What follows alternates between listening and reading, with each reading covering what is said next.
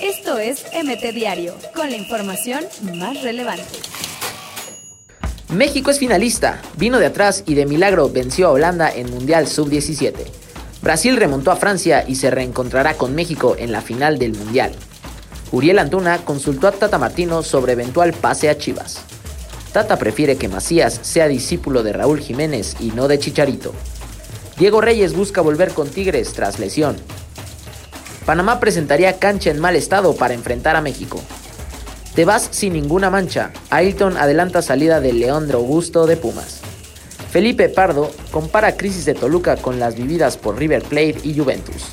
Pelé reta a Cristiano Ronaldo para que supere su marca de goles. Nico Sánchez en el top 20 de los goleadores de Rayados. Esto es MT Diario, con la información más relevante.